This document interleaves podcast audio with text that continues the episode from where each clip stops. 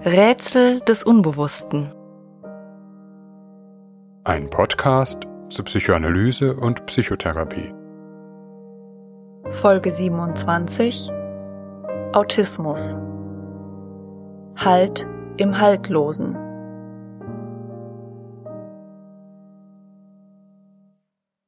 In einigen Folgen dieses Podcasts haben wir bereits gehört, wie wichtig Beziehungen zwischen Patient und Therapeut für die psychoanalytische Arbeit ist. Über die Beziehung entspannen sich Übertragung und Gegenübertragung, wird Vertrauen aufgebaut, wichtige emotionale Prozesse angeregt und entfacht. Eine wesentliche Voraussetzung dafür ist aber, dass der Patient überhaupt in Beziehung treten kann. Was aber, wenn diese Beziehungsdimension so gestört ist, dass dies nicht möglich ist?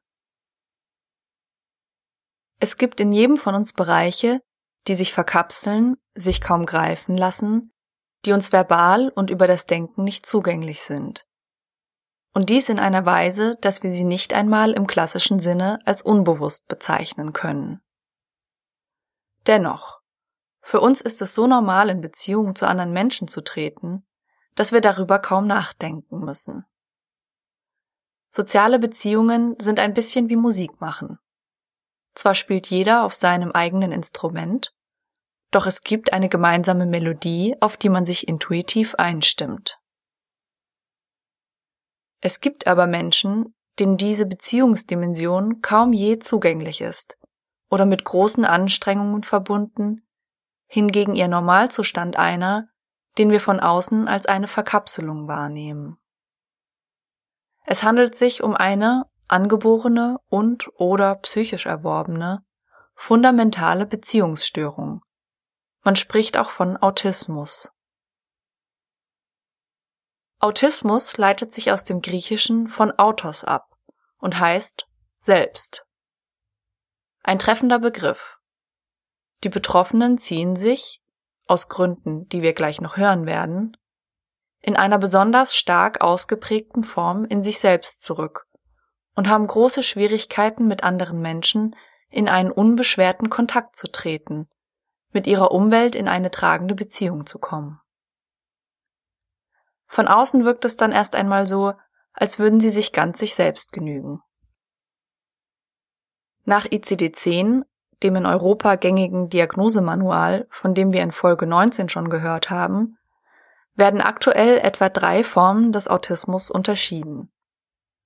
Der frühkindliche Autismus, der atypische Autismus und das sogenannte Asperger-Syndrom. Wobei für die kommenden Jahre diese Kategorisierung aufgehoben und stattdessen von einer Autismus-Spektrumstörung gesprochen werden wird. Das hat unter anderem damit zu tun, dass Autismus in sehr unterschiedlichen Varianten und Stärkegraden auftritt. Auch jenseits von Autismus können wir bei uns allen gewisse autistische Erlebensformen ausmachen, wenn diese auch nicht zwingend pathologischer Natur sind. Man spricht auch von autistoidem Erleben. Bei Autismus handelt es sich allgemein um eine tiefgreifende Entwicklungsstörung. Das heißt, sie ist angeboren oder hat sich bereits im sehr frühen Kindesalter entwickelt. Erste Anzeichen bemerken die Eltern oftmals zwischen dem sechsten bis achtzehnten Lebensmonat ihres Kindes. Das Kind zeigt in jeder Hinsicht gravierende Schwierigkeiten, sich auf Beziehungsangebote einzulassen. Es wirkt merkwürdig unbezogen. Es sucht und hält kaum Blickkontakt und zeigt auffällige Stereotypien, das heißt repetitive Verhaltensmuster, die nicht wirklich ein Ziel haben und sich nicht der aktuellen Situation fügen, wie zum Beispiel zwanghaft wiederholtes in die Hände klatschen oder ständiges Vor- und Zurückschaukeln. Auch die Sprachentwicklung ist meistens verzögert. Motorische Beeinträchtigungen können bei manchen Formen des Autismus vorliegen. Autismus kann muss aber nicht unbedingt mit einer Intelligenzminderung einhergehen. Im Gegenteil wird insbesondere Menschen mit Asperger-Syndrom, mit dem eine leichtere Form des Autismus bezeichnet ist, oftmals eine überdurchschnittliche Intelligenz nachgesagt. was aber eher damit zu tun hat, dass diese Menschen nicht selten ganz besondere Interessen ausbilden, denen sie in einer sehr intensiven Weise nachgehen. Je schwerer die Form des Autismus, desto mehr ist eine Kontaktaufnahme erschwert, desto mehr lebt das Kind in einer eigenen Welt. Es gibt autistische Kinder, die gar nicht sprechen, die schwere Verhaltensstörungen zeigen, schnell ein äußerst hohes Spannungsniveau erreichen, ausbruchsartig Wutanfälle haben, sich selbst verletzen, zum Beispiel indem sie sich kratzen, beißen, den Kopf gegen die Wand schlagen. Dann wieder leben sie still und völlig abgekapselt vom Rest der Welt, beschäftigen sich stundenlang mit ihren gesonderten Interessen, wie zum Beispiel dem Auswendiglernen von Fahrplänen oder der ziellosen Aneinanderreihung von Gegenständen. Einige Kinder verbringen Stunden wie hypnotisiert vor der Waschmaschine und schauen der sich kreisenden Trommel zu, geraten dann aber völlig außer sich, wenn jemand von ihnen verlangt, ihm auch nur eine Sekunde lang in die Augen zu sehen. Jedoch nicht immer sind die Symptome so augenscheinlich. Gerade bei leichter ausgeprägten Formen des Autismus, wie bei dem vorhin erwähnten Asperger-Syndrom, werden die Symptome manchmal übersehen oder einfach als etwas seltsame Eigenheiten des Kindes betrachtet, die sich im Laufe der Zeit schon wieder verlieren würden. Und ist es nicht auch toll, wenn das Kind alle europäischen Gartenpflanzen mit ihren lateinischen Bezeichnungen nennen kann und irgendwie niedlich, dass es sich so eingehend mit dem Thema der Laubfrösche befasst? Wobei damit nicht gesagt sein soll, dass alle Personen mit Asperger so ein Spezialinteresse pflegen, aber es kommt zumindest gehäuft vor. Die sozialen Schwierigkeiten und Eigenheiten des Kindes verwachsen sich jedoch leider nicht. Die Betroffenen merken aber oft selbst, dass etwas mit ihnen anders ist, und das kann sie in eine tiefe Verzweiflung stürzen.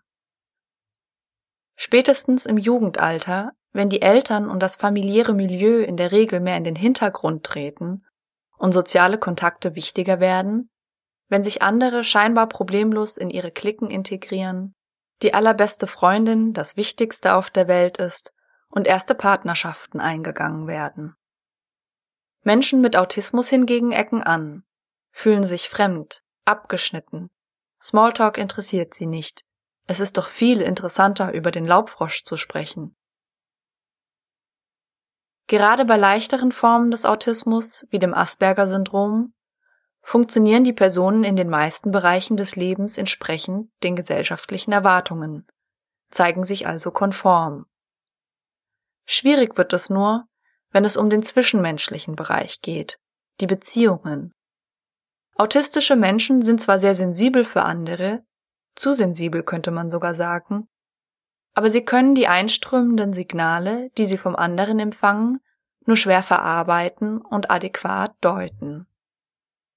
Menschliche Beziehungen sind eine komplizierte Angelegenheit. Menschen sind sehr uneindeutige Wesen. Unser ganzes Denken, Fühlen, Sprechen und Handeln weist Nuancen, Schattierungen und Graubereiche auf. Ein Beispiel dafür ist Ironie. Wenn ich sage, das sieht aber schön aus, sage ich zwar buchstäblich, dass mir etwas gefällt. Durch meine Stimme und die Art, wie ich es betone, hört ihr aber, dass ich das ganz und gar nicht wirklich so meine. Das ist doch eigentlich paradox. Ich sage A, meine tatsächlich aber B. Was wir hier ganz selbstverständlich erfassen, vor allem weil wir ein Gefühl dafür haben, müssen sich autistische Menschen mit großer Mühe und meist eher auf einem kognitiven Weg aneignen, oder es bleibt ihnen ganz versperrt.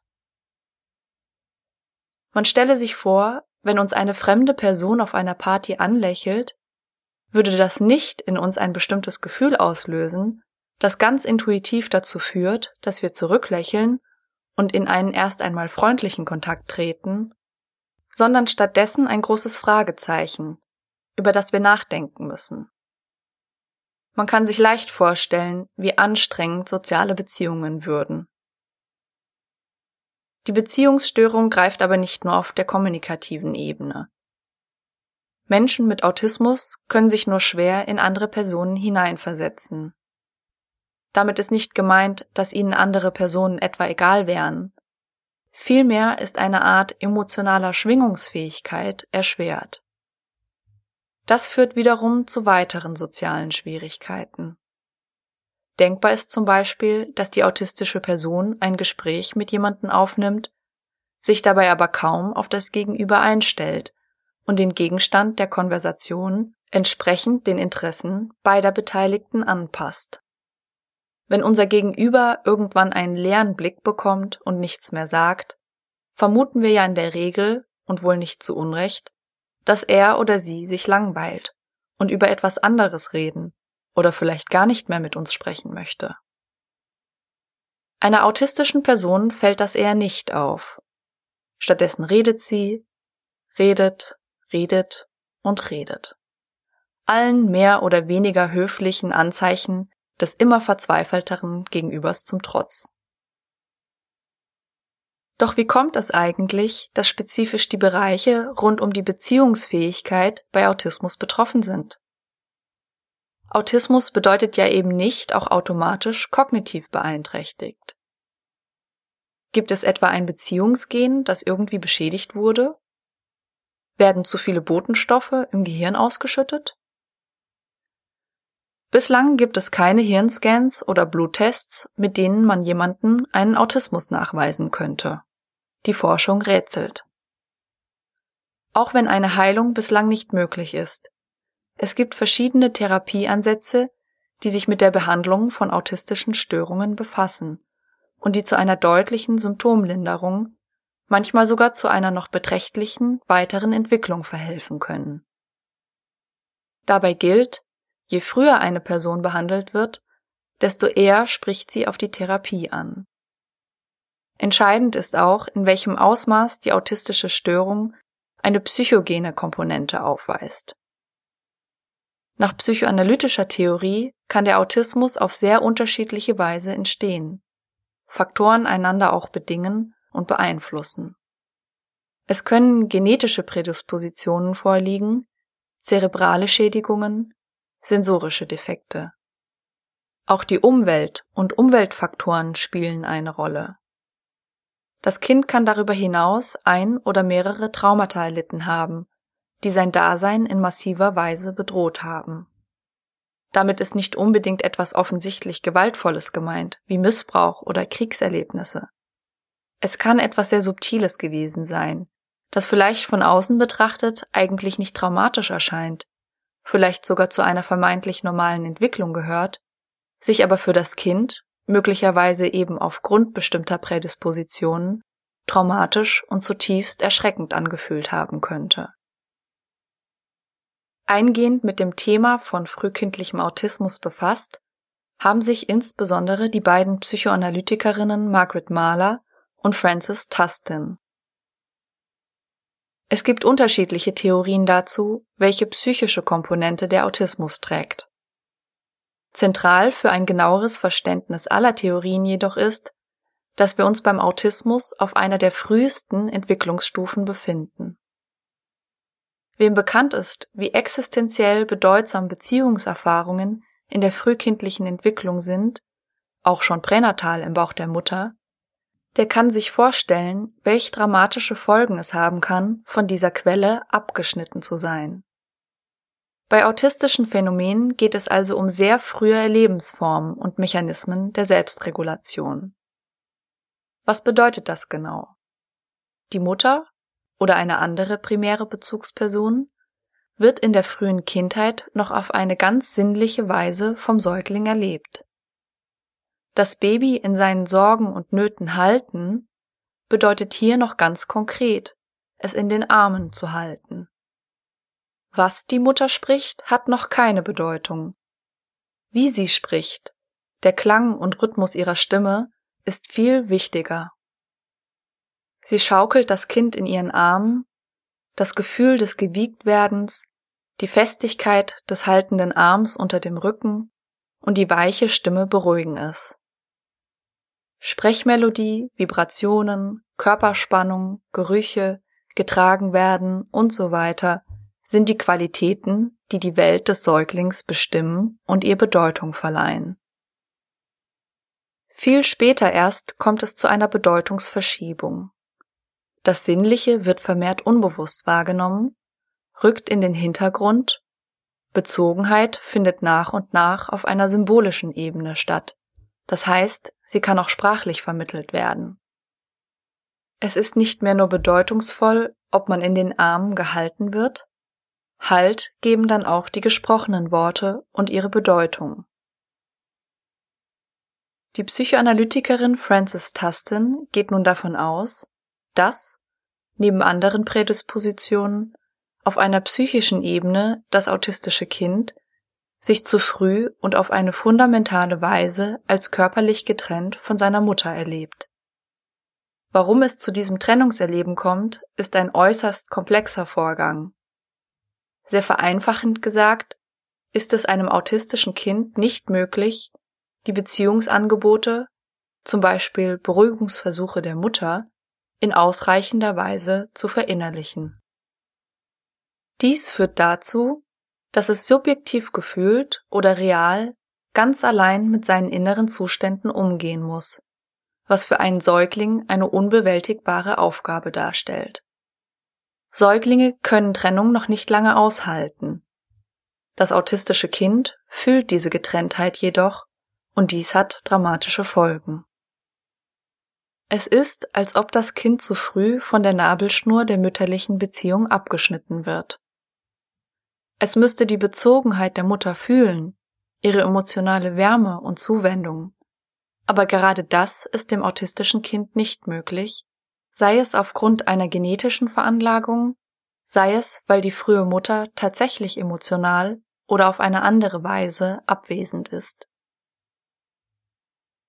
In solch einer frühen Phase der Entwicklung bedeutet das Fehlen von Beziehung aber das Gefühl von völliger Haltlosigkeit, einem Fallen ins Leere, ein Abreißen vom Nabel der Welt, was noch auf keine Weise integriert und verstanden werden kann, sondern vom Kind auf einer ganz körperlichen Ebene erlebt wird. Die autistischen Symptome sind der Versuch des Kindes, sich selbst Halt zu geben, eine tragende Hülle um sich zu schaffen, die es in der Beziehung zu seiner Mutter nicht empfinden kann. Es ersetzt die fehlende Beziehung durch die Bewältigungsmechanismen, die ihm auf seiner Entwicklungsstufe zur Verfügung stehen. Es verkapselt sich und schafft sich selbst die sensuellen Beruhigungen. Die für den Autismus so charakteristische Einkapselung wäre somit als eine Form eines Selbstschutzes zu verstehen, ein radikaler Rückzug in sich selbst, um einem innerlichen traumatischen Trennungserleben nicht gewahr werden zu müssen. In den Schaukelrhythmen, in denen sich das Kind hin und her wiegt, versucht es den Rhythmus der mütterlichen Zuwendung zu ersetzen, die es nicht fühlen kann. In einem sich an die Wand drücken, sucht es auf einer ganz konkreten Weise den Halt, den es in der Beziehung nicht findet.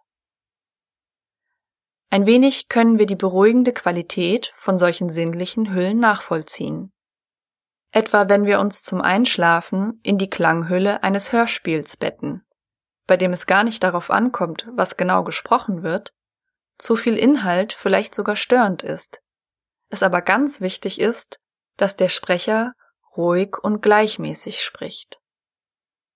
Oder wenn wir bei Nervosität unruhig mit einem Bein wackeln, um innere Spannung abzubauen. Wenn wir uns bei Aufregung in fast schmerzhafter Weise die Finger kneten und verdrehen wenn wir beim Sitzen das eine Bein gleich zweimal um das andere Bein schlingen und sich das einfach irgendwie gut anfühlt. Oder wir auf einer quälend langen Zugfahrt die Stirn oder Wange an die kühle Fensterscheibe drücken, wenn wir gerade das Gefühl haben, innerlich zu zerfließen.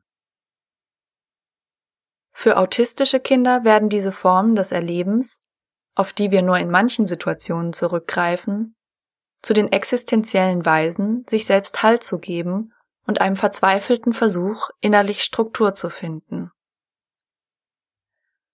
Man kann die sinnlichen Beruhigungsmechanismen unterscheiden danach, ob sie dem Kind eher ein Gefühl von Sicherheit, Begrenztheit und Stärke verleihen, also harte Objekte darstellen. Sich festhalten heißt hier konkret etwas Festes zu halten oder ob sie eher beruhigen und entspannen, also eher weiche Formen betreffen. Autistische Kinder sieht man beispielsweise häufig mit einem Lieblingsgegenstand herumlaufen. Man kann bei ihnen jedoch nicht von einem Übergangsobjekt sprechen, von dem wir in Folge 24 gehört haben, da der Gegenstand bei autistischen Kindern nicht symbolisch besetzt werden kann. Ein hartes Objekt ist beispielsweise eine Actionfigur aus Plastik, aber zum Beispiel auch uns bizarr erscheinende andere Gegenstände, wie Zahnstocher oder ein Schraubschlüssel. Weiche Formen können zum Beispiel im sogenannten Handflapping bestehen, Spuckeblasen zwischen den Lippen entstehen lassen, im Hin- und Herschaukeln, in bestimmten sich wiederholenden Berührungen und Antippen oder Geräuschen und Tönen. Von außen mag es uns zunächst so erscheinen, als ob es dem Kind um den Gegenstand oder die spezifische Handlung ginge. Das Kind zum Beispiel die Actionfigur gewählt hat, weil es eine Beziehung zu ihr aufgebaut hätte. Das ist aber in der Regel nicht der Fall. Autistische Menschen geht es vielmehr um die Hülle, die Form, nicht so sehr um den Inhalt. Die sinnliche Qualität ist wichtig, insbesondere die Hautempfindungen, die durch den Gegenstand oder die Handlung ausgelöst werden. Das Kind kreiert um sich herum auf diese Weise eine Hülle aus verschiedenen sinnlichen Reizen, vermittels derer es sich selbst schützt und hält, aber auch abgrenzt und isoliert. Die Psychoanalytikerin Esther Bick spricht bei solchen Phänomenen auch von Zweithaut. Die Zweithaut ist fast wie ein Panzer, in den das Kind sich zurückziehen kann, sich damit aber auch unerreichbar macht. Genau dies aber ist das autistische Dilemma. Das Kind beruhigt sich mit den autosensuellen Handlungen zwar selbst, zieht aber zugleich seine Aufmerksamkeit von der Umwelt ab, und es dringen nur wenig äußere Anreize und Angebote durch, die eine wirkliche Entwicklung überhaupt erst ermöglichen. Einige Formen des Autismus sprechen gut auf eine psychoanalytische Behandlung an, die am besten so früh wie möglich stattfindet, etwa in einer Kinderanalyse. In einem psychoanalytischen Ansatz besteht der Versuch weniger darin, bestimmte auffällige Verhaltensweisen wie Stereotypien abzutrainieren oder die Herstellung von Augenkontakt anzutrainieren, als eine vorsichtige Fühlung mit der Welt des autistischen Kindes aufzunehmen. Der Therapeut muss versuchen, sich in die autistische Welt einzufühlen und die Bedeutung autistischer Phänomene aufzugreifen.